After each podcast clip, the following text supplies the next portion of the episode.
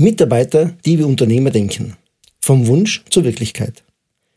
Fast täglich höre ich in meiner Beratungspraxis, dass sich Inhaber und Partner von Steuerberatungskanzleien unternehmerisch denkende Mitarbeiter wünschen. Überraschend ist dieser Wunsch nicht, denn vieles in der Kanzlei funktioniert leichter, schneller, reibungsloser, wenn alle im Sinn des Unternehmens bzw. eines Unternehmers denken. Der Weg vom Wunsch zur Wirklichkeit ist gar nicht so lange und beschwerlich, wie er auf den ersten Blick aussieht. Schrauben Sie nun bitte nicht Ihre Erwartungen in ungeahnte Höhen. Mitarbeiter sind Mitarbeiter und nicht Unternehmer.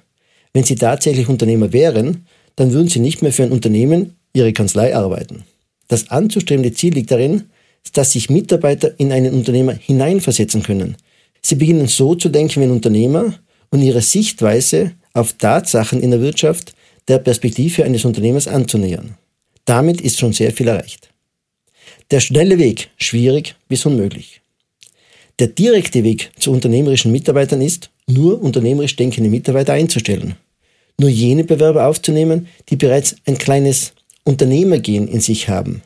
Der Begriff Gen ist wörtlich gemeint. Kinder von erfolgreichen Unternehmern, das sind jene, die ihre Aufgabe lieben, entwickeln eine besondere Betrachtungsweise zum Wirtschaftsleben, die junge Menschen ohne Unternehmensbezug ein gutes Stück weit unerschlossen bleibt.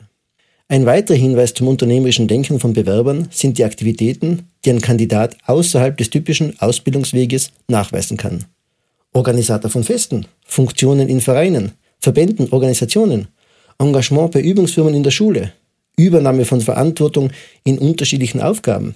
Halten Sie Ausschau nach Hinweisen, in denen Sie Ansätze für unternehmerisches Denken erkennen können. Nun werden viele Leser einwenden, dass es schon schwierig genug ist, überhaupt qualifizierte Mitarbeiter zu finden. Und sie werden auch einwenden, dass ja die vorhandenen Mitarbeiter die echte Herausforderung sind. Der sichere Weg, einfach umzusetzen. Um ihre bestehenden Mitarbeiter unternehmerischer zu machen, gibt es eine relativ simple Lösung. Lassen Sie all Ihre Mitarbeiter näher an Ihre Klienten, an Ihre besten unternehmerischen Klienten heran. Gelegenheiten gibt es genug. Zum Beispiel die Teilnahme an den Bilanzbesprechungen bis hin zur Verantwortung des Mitarbeiters für das Gelingen der Bilanzbesprechung. Der Mitarbeiter führt sogar die Bilanzbesprechung. Lesen Sie dazu auch den Beitrag Die Delegationsautomatik. Besuche beim Klienten, um das Unternehmen kennenzulernen. Mitarbeiter lernen nicht nur das Unternehmen, sondern auch den Unternehmer besser kennen. Welche Sorgen beschäftigen ihn? Was macht sein Unternehmen aus? Wie ist sein Geschäftsmodell? Womit verdient der Unternehmer tatsächlich sein Geld? Oder BWA-Gespräche zu unternehmerischen Themen, die zu Beginn von Ihnen im Beisein des Mitarbeiters geführt werden und sukzessive auf die Mitarbeiter übergehen. Weiters die Einbindung in die Umsetzung der Vorhaben der Kanzlei. Wohin die Kanzlei sich entwickeln soll, das ist Führungsaufgabe. Wie das gelingt, dafür braucht es ein Team.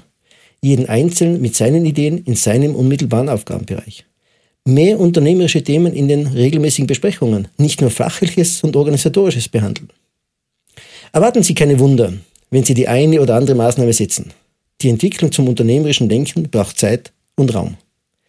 Denken Sie bei dieser Entwicklung auch an die verwendeten Berufsbezeichnung. Drückt Sachbearbeiter etwas Unternehmerisches aus?